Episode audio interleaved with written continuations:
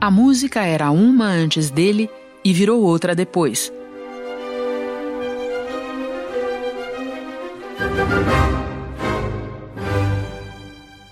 Um gênio, na mais completa acepção da palavra, tão inovador quanto perfeccionista, que expressou os sentimentos humanos mais profundos com intensidade sem paralelo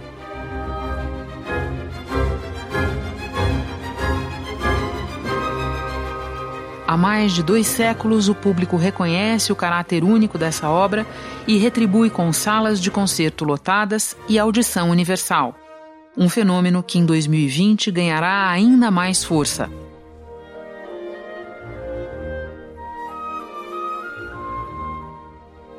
Da redação do G1, eu sou Renata Loprete e o assunto hoje são os 250 anos de nascimento de Ludwig van Beethoven, a história de um dos maiores compositores de todos os tempos e por que ouvi-lo hoje.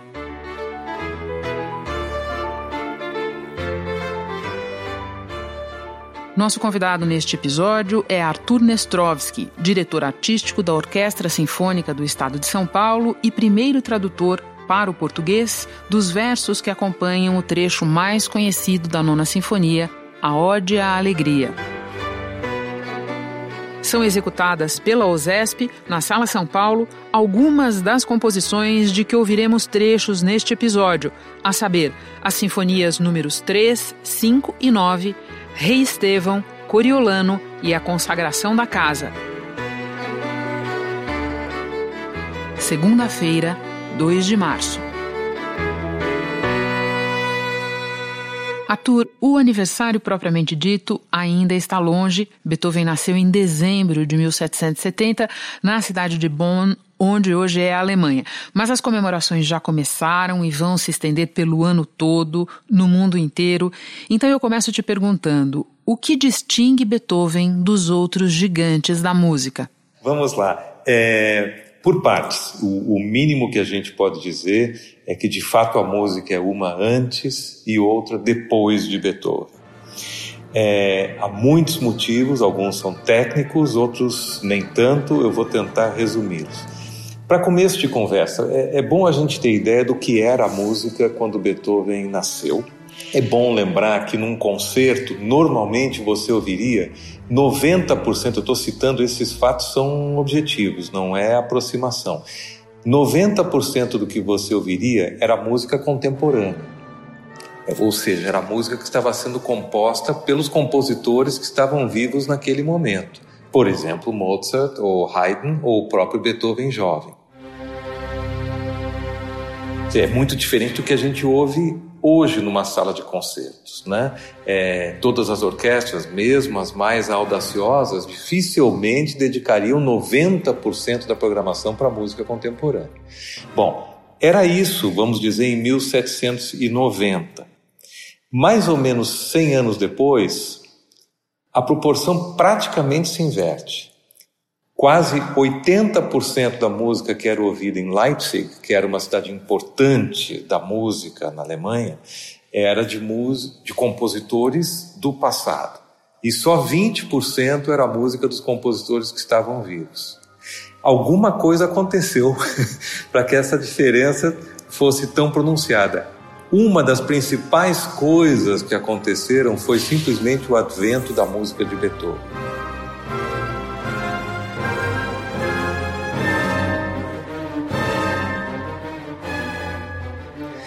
É, vou tentar explicar.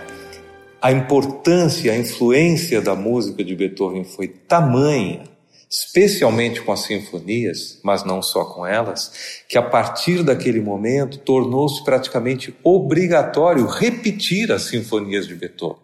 Era preciso continuar tocando aquela música durante uma década, década seguinte, a geração seguinte e para sempre. Nunca mais se parou de tocar. Aliás, se pode dizer também que o próprio desenvolvimento da orquestra sinfônica, como um conjunto profissional de músicos que ensaiam regularmente, que tem uma estrutura fixa, né, músicos muito qualificados, isso foi diretamente influenciado pela necessidade de apresentar as nove sinfonias de Beethoven.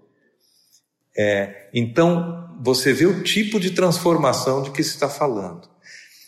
A própria ideia da história da música, o cânone da música se alterou. A partir de Beethoven é preciso continuar ouvindo Beethoven. Isso se torna uma necessidade em todas as circunstâncias onde se pratica música clássica.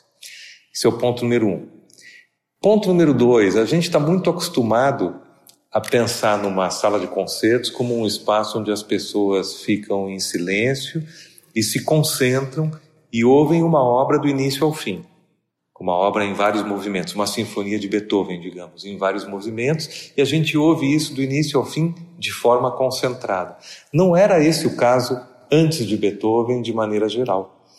Ah, as pessoas vinham para o concerto, conversavam durante a música e certamente entre os movimentos. Os movimentos de várias peças diferentes eram tocados uns misturados com os outros. Você ouvia o primeiro movimento de uma sinfonia de Beethoven, depois você ouvia uma sonata de um outro compositor, depois você ouvia uma área de outro compositor, depois o segundo movimento daquela sinfonia, assim por diante. Tudo isso se altera a partir da obra de Beethoven se torna também obrigatório ouvir uma obra do início ao fim, em silêncio e de um modo concentrado, do mesmo modo como você lê um, um ensaio ou lê um romance. Você não pode ler e conversar ao mesmo tempo. É, e a partir da obra de Beethoven vai se tornando comum a ideia de que a música demanda o mesmo tipo de atenção ou seja, a simples ideia de parar para ouvir.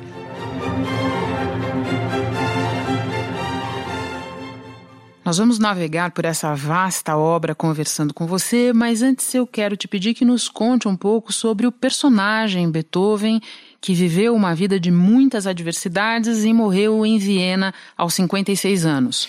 Claro. Tudo isso se torna mais impressionante ainda quando a gente conhece um pouco da biografia. É, são vários fatos que são curiosos e interessantes. Eu recomendo de cara. Tem um romance pouco conhecido, chama-se Conversations with Beethoven. O autor chama-se Sanford Friedman. Uh, ele escreveu esse livro inspirado nos cadernos de conversa de Beethoven. Quando Beethoven ficou completamente surdo, ele usava cadernos para que as pessoas uh, escrevessem o que queriam dizer para ele. Ele respondia, porque ele não era mudo, ele era surdo. Ele respondia de viva voz, mas as pessoas precisavam escrever para ele a, as réplicas ou as perguntas. Bom, esses cadernos existem.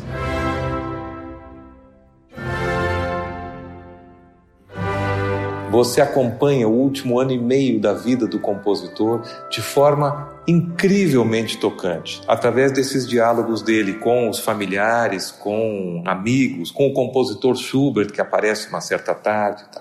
O que mais chama atenção é a precariedade, a dureza, a tristeza daquela vida. Beethoven, a gente sabe, é, especialmente no fim da vida, estava em condição financeira muito difícil ele era alcoólatra, o pai dele tinha sido alcoólatra, ele tinha hábitos eh, de higiene muitíssimo precários para os nossos padrões. Ele tinha ficado surdo, então tudo tinha piorado ainda mais. Ele era um homem de temperamento muito difícil, ele nunca casou. Nas palavras de Goethe, Arthur, uma criatura completamente indomável faz sentido para você? Totalmente. Ele era um homem que era capaz, por exemplo, de ficar compondo durante horas e horas e horas sozinho num quarto, para não dormir, ele simplesmente jogava, isso se tem os relatos, ele jogava um balde de água fria na própria cabeça. Molhava tudo ao redor, não estava minimamente preocupado, vivia numa situação assim é, chocante né? e com problemas de saúde e um temperamento assim irascível é pouco. Ele era um homem para todos os efeitos muito desagradável. Com tudo isso, compondo essa música inacreditável, Renato. Eu não sei como te dizer isso sem soar banal.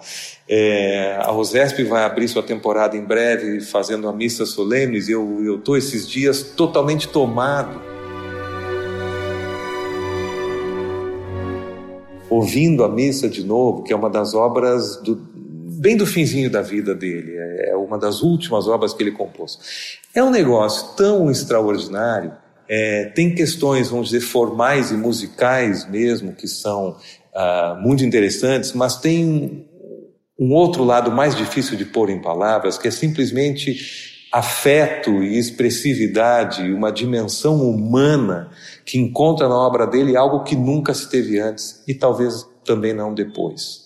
É uma capacidade de expressão uh, emocional e, e de ideia que tem nessa música algo que nunca se tinha tido antes. E isso é difícil de teorizar, é difícil de dizer sem soar ainda mais banal do que eu estou soando, mas é algo que todo mundo sente. Você ouve essa música e é um impacto tamanho. E isso foi composto por este homem que vivia desta forma, nessas condições, intratável, irascível, tratava a humanidade com desprezo e, ao mesmo tempo, elevava a humanidade ao ponto mais alto que já chegou. Falando agora sobre o tempo em que Beethoven viveu, de que maneira a música dele traduz os ideais do iluminismo? Bom, é, existe uma resposta mais direta e outra menos. A mais direta tem a ver com as questões, vamos dizer, sociais e políticas. É, Beethoven é, foi um grande defensor dos ideais do iluminismo e, mais especificamente, dos ideais da Revolução Francesa. Né? É, ele era enfim, ele era o advogado de liberdade, igualdade e fraternidade. E isso tem a sua expressão máxima no último movimento da Nona Sinfonia, que põe em música os versos da Ode à Alegria de Schiller.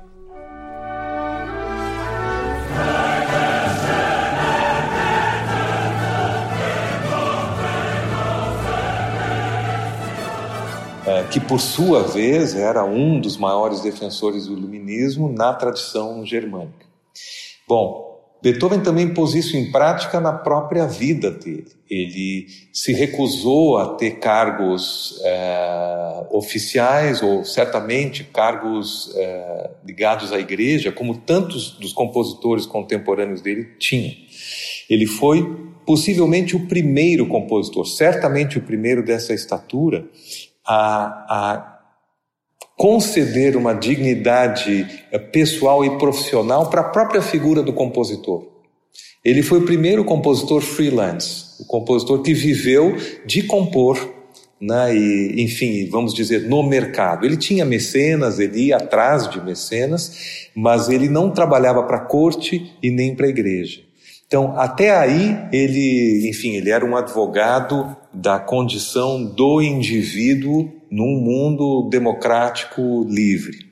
Existe uma anedota, ele e Goethe passeando na rua e passa, numa das versões passa um nobre, na outra versão passa ninguém menos que o imperador. E Goethe se curvou e tirou a cartola e Beethoven permaneceu exatamente como estava porque não achava que um, que um outro homem, simplesmente por ter nascido numa família ou ter sido sagrado monarca, tivesse uma dimensão mais alta do que a dele. Muita gente pode não se dar conta, mas já ouviu Beethoven até em sons vindos da rua, em muitas trilhas sonoras de filmes e também presente em composições contemporâneas. Você pode nos falar um pouco disso? Eu me lembro do Tom Zé, uma vez perguntaram para ele qual era a música característica da cidade de São Paulo. Ele disse Por Release de Beethoven. Porque é a música que toca no caminhão de gás. Hoje em dia nem toca mais, né? Mas to tocava muito. Quando a gente era criança, adolescente e tal, é, certamente tocava musiquinha no gato. Bom, isso aí é um pouco, vamos dizer, como, não sei, a, a, camiseta com a Mona Lisa, ou o chaveirinho com a Mona Lisa, ou a cara do Che Guevara numa camiseta. Isso é só expressão da, da dimensão de, assim, de conhecimento universal da figura dele, o que não quer dizer que as pessoas de fato conheçam a sua música. Né? É, agora, figuras desta grandeza e cuja obra tem tamanha influência, Shakespeare seria um outro exemplo, por exemplo, ou Leonardo da Vinci, é, de alguma forma eles moldam tudo que veio depois. Então, é claro que tem exemplos, como você citou, que são a própria música dele usada, ou, sei lá eu, o tema da, da Nona Sinfonia em incontáveis anúncios de televisão e assim por diante. Isso não quer dizer que a música esteja sendo apreciada, mas dá a dimensão de conhecimento é, que ele recebeu. Tem uns outros exemplos mais curiosos. Por exemplo, os aliados durante a Segunda Guerra, ah, eles usavam para se falar uns aos outros e também no início das transmissões, as transmissões radiofônicas, eles usavam o tema da Quinta Sinfonia, o famoso tan tan tan tan. É porque o tan tan tan tan, na verdade, é curto, curto, curto, longo, né? Tan, tan, tan, tan. O que em código Morse é a letra V de vitória.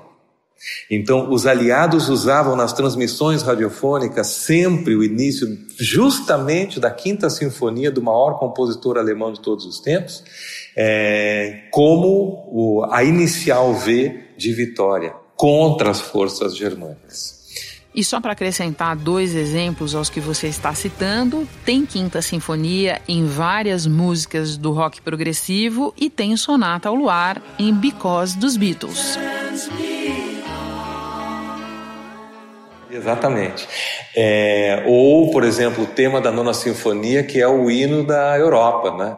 Agora, já que a gente falou da presença da música dele em composições contemporâneas, quero falar um pouco sobre adaptações e agora eu queria que você nos contasse sobre a sua adaptação de Ódio e Alegria. Bom, vamos lá. Isso, isso é, foi um projeto muito especial. É, agora estamos falando de OSESP, né? É, a OSESP recebeu um convite do Carnegie Hall, que é um enfim, uma das casas de concerto e produtores de concertos mais importantes do mundo. Nova e, York. Nova York, através da nossa regente Mary Alsop, que até dezembro do ano passado era nossa regente titular e agora se tornou regente de honra.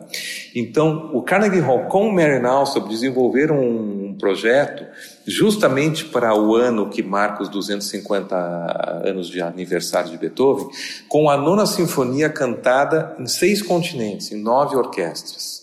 É, começando aqui em São Paulo, em cada um desses países, com a Ode Alegria cantada na língua do país. E também em cada cultura com música daquela cultura em diálogo com a música de Beethoven. Tem a nona sinfonia, entre movimentos da nona nós temos pedaços de obras do compositor baiano Paulo Costa Lima,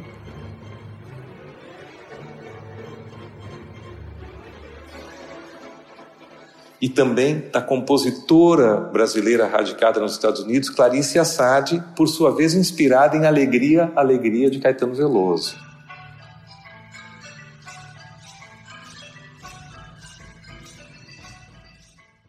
Então a ode alegria conversando com alegria, alegria. Mas por que isso tudo? O contexto que a gente deu para a nona sinfonia, para não ficar uma coisa arbitrária ou caricata, tinha, tinha que achar um motivo para a nona sinfonia estar sendo feita, vamos dizer, em diálogo com a cultura brasileira. E o que nos ocorreu é que aquela sinfonia e aquele poema de Schiller, eles são contemporâneos do que no Brasil? Da escravidão.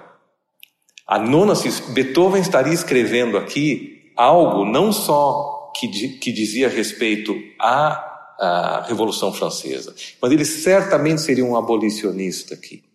E o, o poeta equivalente de Schiller é Castro Alves. Então, a partir daí, a gente criou esse contexto. Na verdade, antes mesmo da nona, a gente começou o concerto com um canto de capoeira anônimo negro da Bahia de fim do século XIX.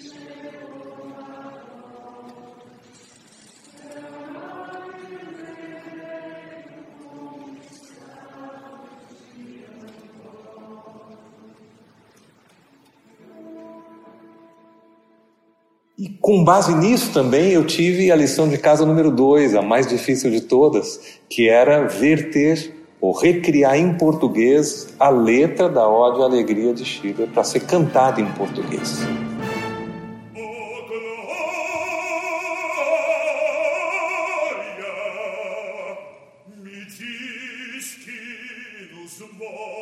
Eu, eu fiz muitas versões de canções de Schubert e Schumann entre outros, para serem cantadas em português. Viraram até trilha de novela, algumas delas tal. A saudade mata a gente morena. E o que foi feito com a nona sinfonia, com a Ode Alegria, não é exatamente o mesmo, mas é próximo disso. É algo para ser cantado em português com a naturalidade de quem canta em português. Eu vou te dar um exemplo. É, o texto original em alemão, se traduzido ao pé da letra, é, diria o seguinte: é, todos os homens hoje são agora irmãos. Estou fazendo uma tradução livre, não rimada. É, quando a gente vai traduzir uma coisa dessas hoje. Vocês, milhões, eu os abraço, né? Isto. E diz logo no começo, tal, é, todos os homens agora são irmãos. Isso, quando a gente vai traduzir hoje, não desce na garganta, entende? Então, acabou virando uh, homens e mulheres são agora irmã e irmão.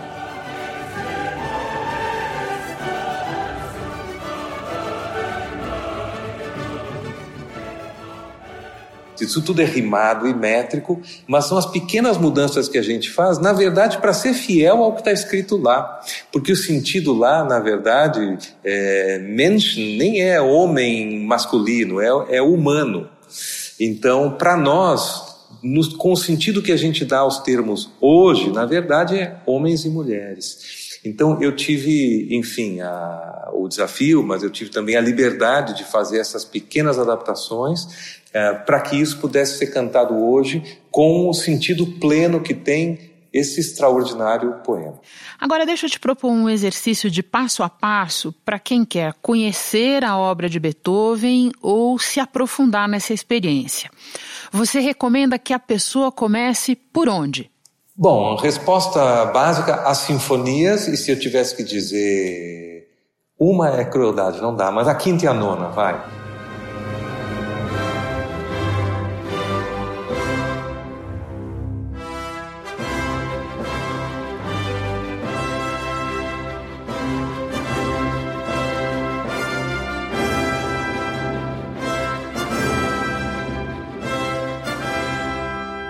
São as mais conhecidas e, e elas repagam o interesse a cada vez.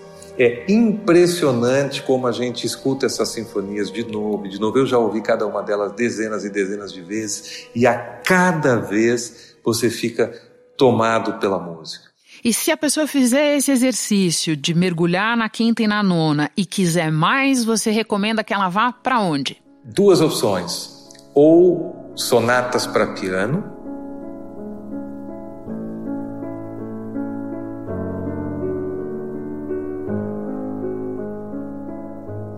E eu recomendaria, por exemplo, a Apassionata ou a Patética, são, enfim, eu acho muito fáceis de ouvir para quem não tem uh, um contato mais constante com música clássica e são impressionantes.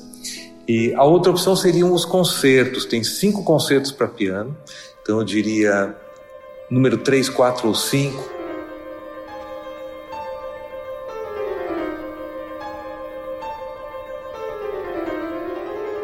Qualquer um deles é, um, é uma grande introdução ou o concerto para violino.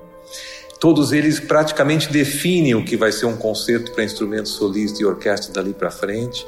São tocados na programação de este ano, certamente, eu diria, de todas as orquestras do mundo é, e com bons motivos. E a terceira e última fase desse exercício? Uhum. Algo que você considere que nessa obra monumental uhum. muitas vezes passe despercebido pelas pessoas e que você recomenda ouvir. Missas solenes. A missa solenes talvez seja, olha, é difícil de dizer isso e você não vai me ouvir dizendo isso de novo, provavelmente nunca, mas a ocasião. Então vamos gravar aqui no assunto. A, a ocasião pede. Talvez seja a minha obra favorita de todas da história da música. A Missa Solenes, que é dizer, menos conhecida do que essas outras obras que eu citei, é um negócio de uma dimensão tão extraordinária.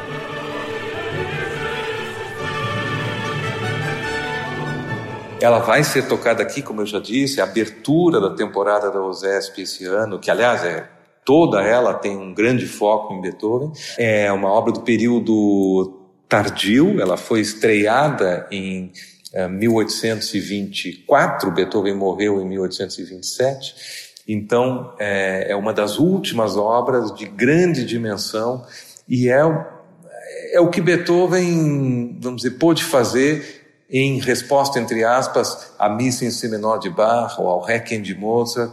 É, é uma das obras mais arrojadas, ao mesmo tempo com um, uma dose de expressão afetiva enorme, imediatamente impressionante para qualquer um que ouve, e uma dimensão de arrojo e experimentalismo formal que até para ele é fora do comum. Ah, é uma obra que soa perpetuamente estranha, que parece que ele está tocando no limite do que é a linguagem musical que ele domina. A tonalidade ali chega no limite do que é possível fazer, levando a si mesma para uma dimensão impensada. E isso acontece a cada vez que a gente ouve, você é tomado de surpresas e de choques.